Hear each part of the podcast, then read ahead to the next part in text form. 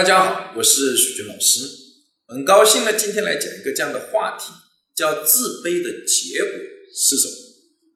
自卑呢，是指，我们人在遇到冷落、失败、嘲讽、打击等等这些负面的事件以后，所产生的一种负面的心理状态，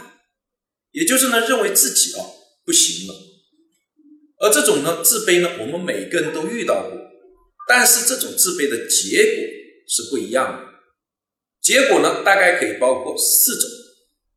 第一种呢，也是最好的一种，叫自我超越，就是我们遇到这种让我们产生自卑感的事件以后，我们接纳了这种自卑，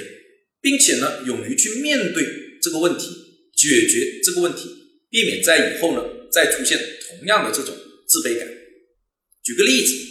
比如说失恋，失恋了呢，很多人呢会呢很难过。这是因为呢，觉得自己在恋爱中呢，自己做的不好，或者自己选错了对象导致的。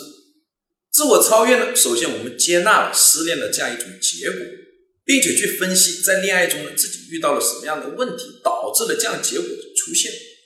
然后解决这些问题，并呢，勇于呢走向了下一段的恋爱，这呢就叫自我超越，是个人不断的发展提升的一种方式。而第二种呢，结果呢，叫呢自我欺骗，就呢我们会欺骗自己，不去接纳呢这样的一个结果，用各种各样的理由，比如同样是失恋，有些呢就会进行自我欺骗，哦，我们并没有分开，这是对方对我的考验，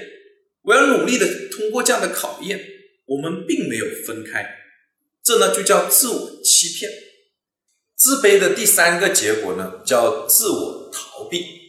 逃避呢，下一个类似的事件，